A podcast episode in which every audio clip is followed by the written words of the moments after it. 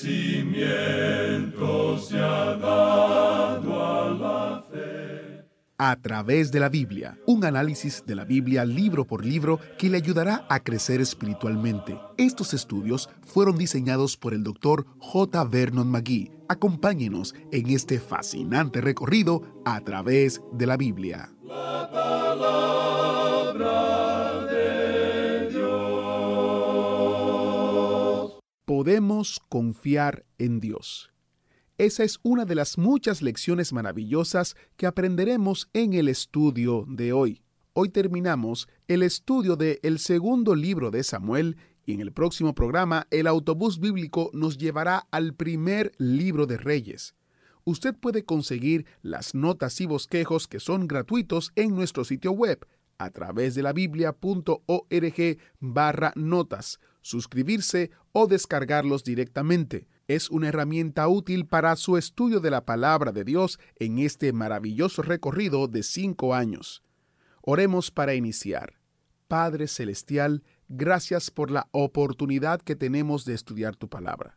Por favor, envía a tu Espíritu para guiarnos y enseñarnos algo nuevo, algo que cambiará nuestros corazones y nos acercará más a ti.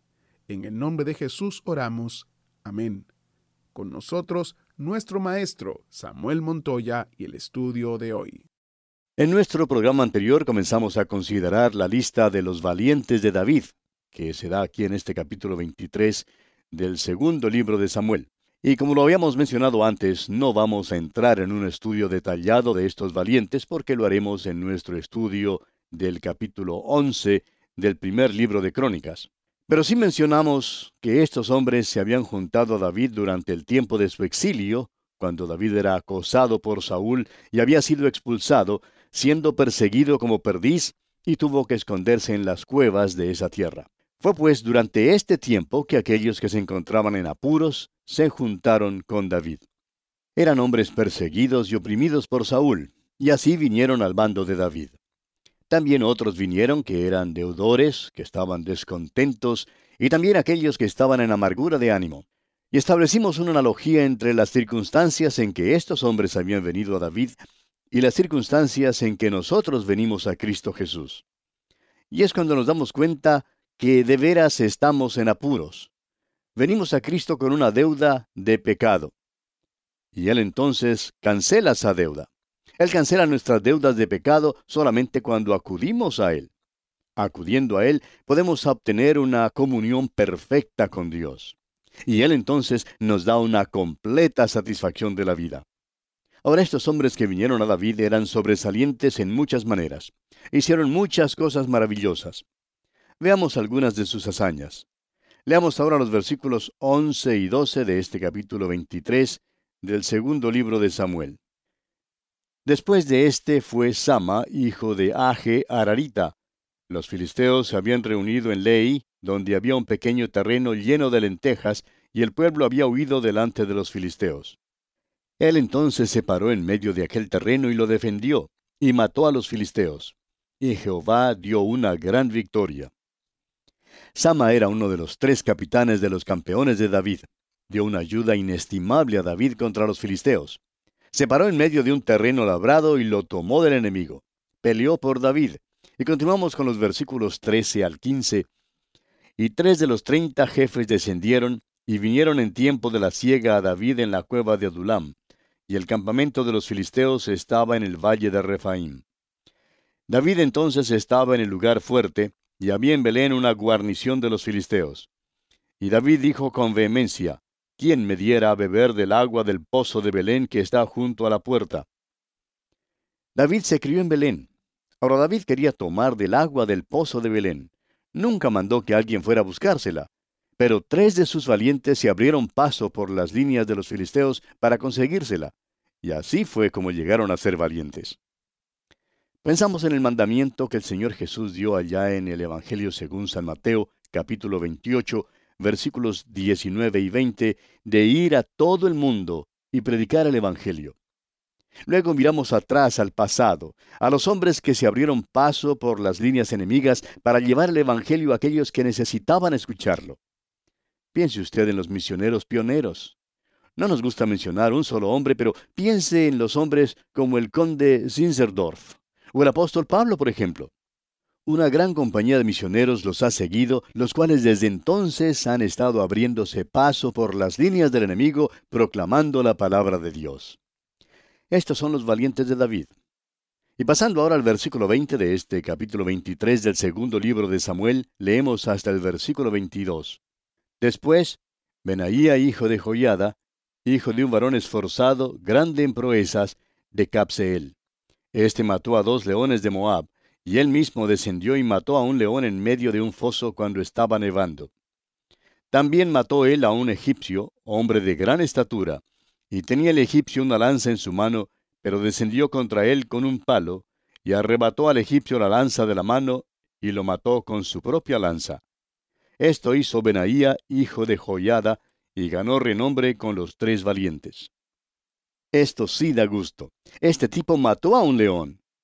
Eso no es fácil de hacer, y lo hizo cuando estaba nevando, fíjese usted.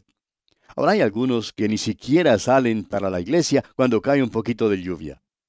Permítanos decirle, amigo oyente, que estas personas no podrían tener mucha comunión con un hombre como Benaía. Estaba allí haciendo proezas aun cuando nevaba. Era en verdad un gran hombre. Y luego pasamos al versículo final de este capítulo 23 del segundo libro de Samuel, versículo 39, y leemos, Urías Eteo, 37 por todos. Urías Eteo era uno de los valientes de David. Este es el mismo Urías que David envió al frente en lo más recio de la batalla, para ser muerto cuando David había tomado a su esposa Betsabé. Esta es la mancha en el escudo de armas de David. Está allí para que la vean todos, porque tiene que estar allí. Y bien, amigo oyente, así concluimos el capítulo 23 del segundo libro de Samuel. Y llegamos ahora al capítulo 24, el capítulo final de este segundo libro de Samuel. Ahora, en este capítulo 24 del segundo libro de Samuel, encontramos otro pecado de David, como hemos dicho hizo un censo del pueblo. En realidad, hay muchos que no llamarían a esto un pecado. Hemos llamado a esta sección otro pecado en la vida de David.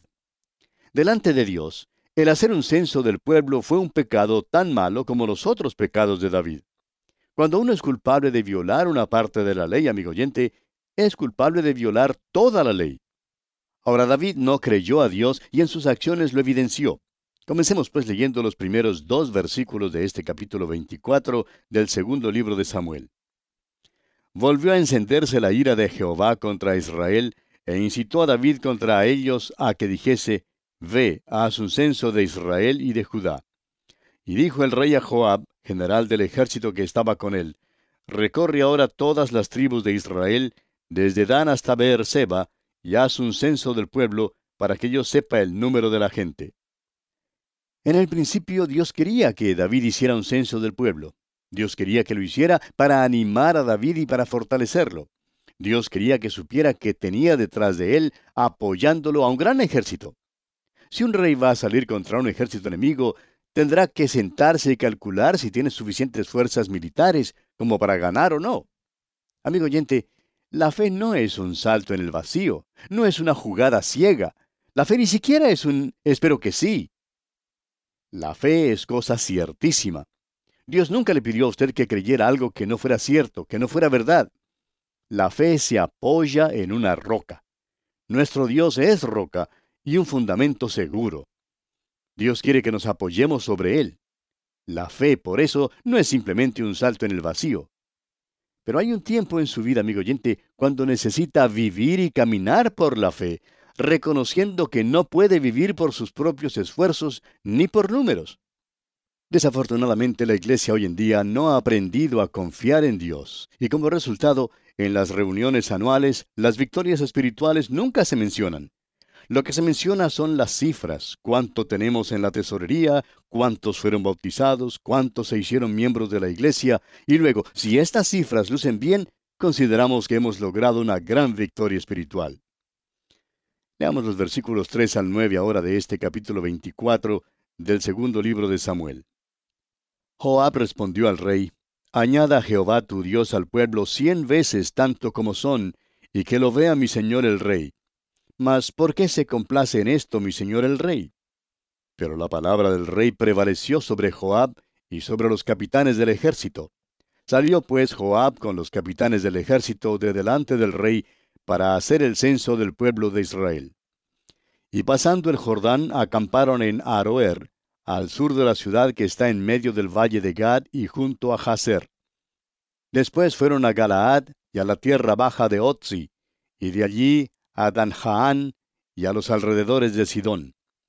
Fueron luego a la fortaleza de Tiro y a todas las ciudades de los Heveos y de los Cananeos, y salieron al Negev de Judá en Beerseba. Después que hubieron recorrido toda la tierra, volvieron a Jerusalén al cabo de nueve meses y veinte días. Y Joab dio el censo del pueblo al rey, y fueron los de Israel ochocientos mil hombres fuertes que sacaban espada, y los de Judá quinientos mil hombres. Ahora David pecó al hacer un censo del pueblo en esa ocasión. ¿Por qué? David ahora es un rey viejo. David sabe que Dios ha puesto un fundamento debajo de él y sabe que puede vencer al enemigo.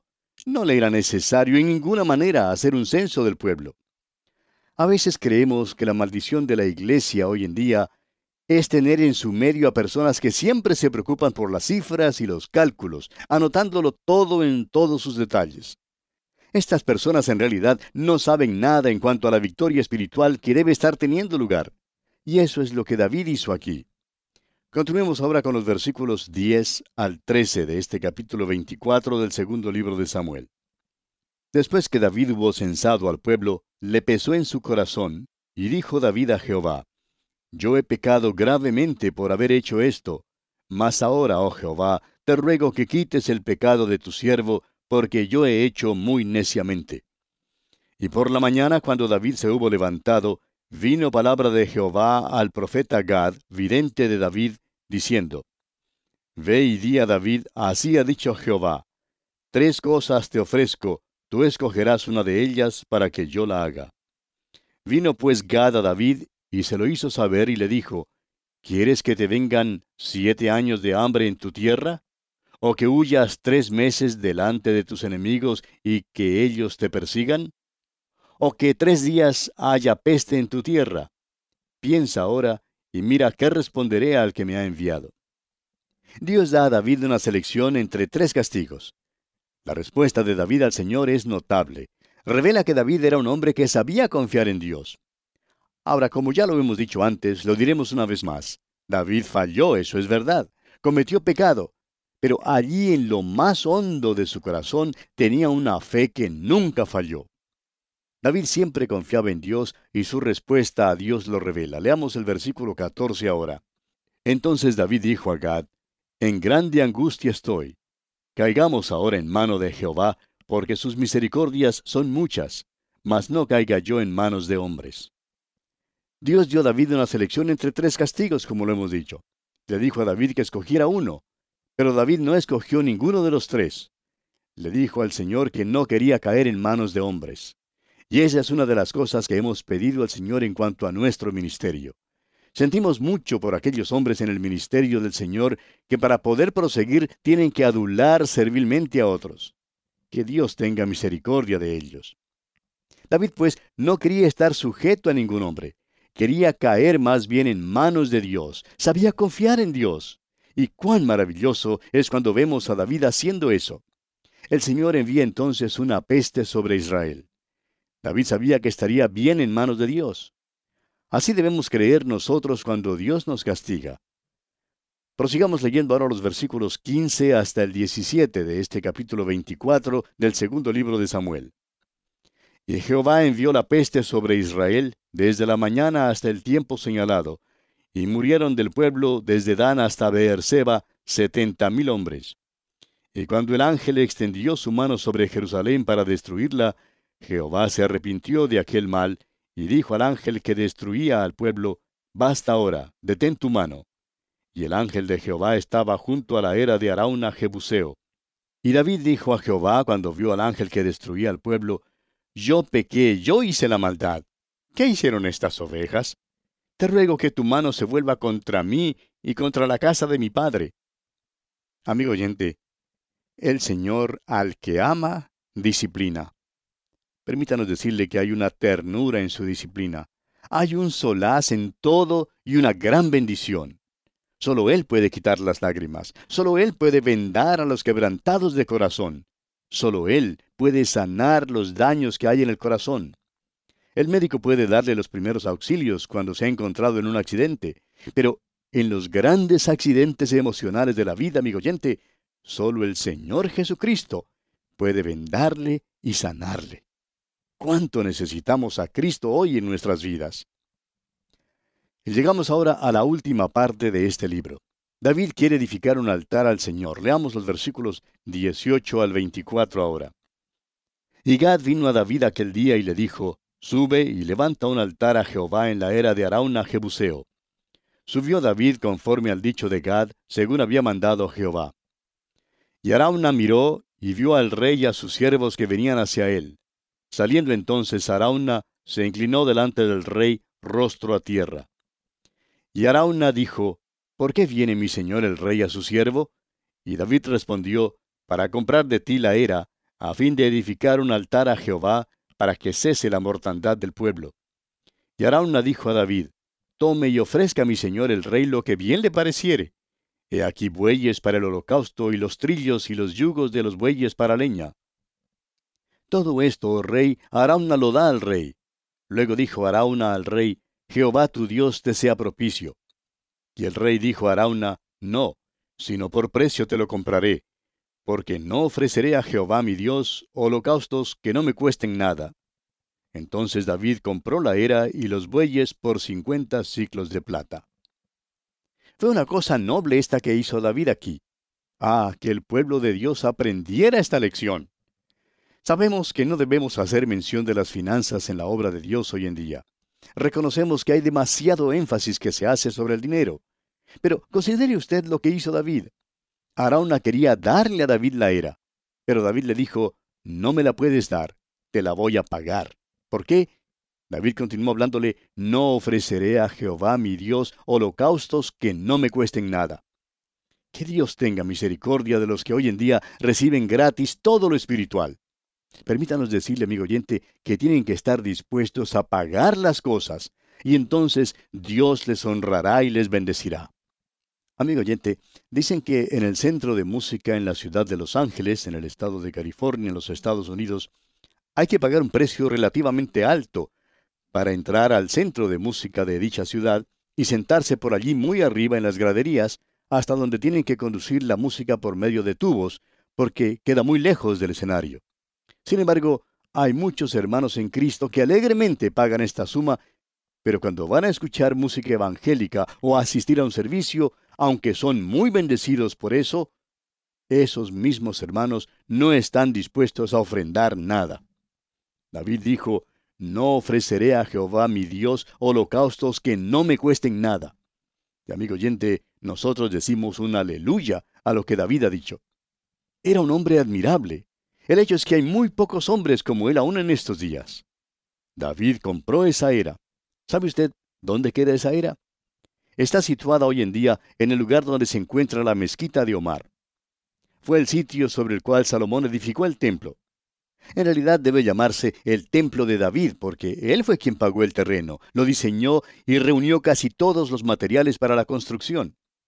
También es este el sitio donde será edificado el futuro templo. Y el último versículo de este capítulo 24 del segundo libro de Samuel dice, Y edificó allí David un altar a Jehová, y sacrificó holocaustos y ofrendas de paz. Y Jehová oyó las súplicas de la tierra, y cesó la plaga en Israel. Y así, amigo oyente, concluimos nuestro estudio de este capítulo 24 del segundo libro de Samuel. Y con él concluye también nuestro estudio de este segundo libro de Samuel. En los minutos que nos restan, Hagamos un breve repaso de lo que hemos estudiado en este segundo libro de Samuel. Podemos dividir este segundo libro en dos partes principales. En primer lugar, los triunfos de David, que comprende los capítulos 1 hasta el 10. En segundo lugar, los apuros de David, que comprende los capítulos restantes, o sea, los capítulos 11 al 24. Ahora, dentro de los triunfos de David, el capítulo 1 nos presenta el llanto de David por la muerte de Saúl y de Jonatán. El capítulo 2 nos habla de la proclamación de David como rey de Judá. En el capítulo 3 tenemos la guerra civil. Amner pacta con David, pero Joab lo mata. El capítulo 4 nos habla del asesinato de Isboset, hijo de Saúl. En el capítulo 5, David es proclamado rey de todo Israel. Cambia su capital a Jerusalén. El capítulo 6 nos presenta los esfuerzos de David por llevar el arca a Jerusalén. El capítulo 7 nos habla del pacto de Dios de edificar la casa de David. En el capítulo 8, David consolida su reino. En el capítulo 9, David favorece a Mefiboset. Y en el capítulo 10, David lucha contra Amón y Siria. Estos son los triunfos de David. Ahora, dentro de los apuros de David, el capítulo 11 nos presenta los dos grandes pecados de David. En el capítulo 12, Natán enfrenta a David con sus pecados. David se arrepiente. En el capítulo 13, Tamar, hija de David, es violada por Amnón, hijo de David. Amnón es muerto por Absalón, hijo de David. En el capítulo 14, David, con un perdón indiferente, permite que Absalón regrese a Jerusalén. El capítulo 15 nos habla de la rebelión de Absalón contra David. En el capítulo 16, Siba, siervo de Mefiboset, engaña a David. Simei maldice a David.